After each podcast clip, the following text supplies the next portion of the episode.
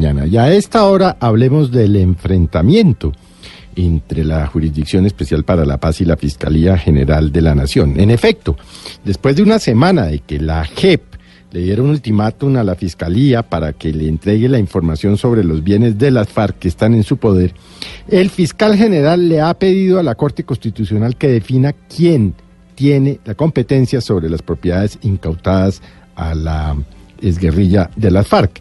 En efecto, la Fiscalía ha asegurado que no le puede entregar esta información a la JEP porque es reservada y porque además, dice la Fiscalía, hace parte de las propiedades que están en procesos de extinción de dominio y que por supuesto no fueron referidas, entregadas o inventariadas por las FARC en em, agosto de del, 2000, del 2017.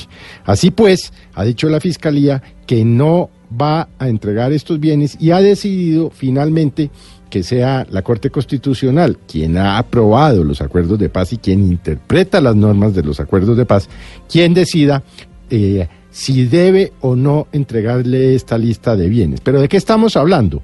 Estamos hablando de bienes que ya tiene la Fiscalía y que no fueron inventariados por las FARC. Por las FARC.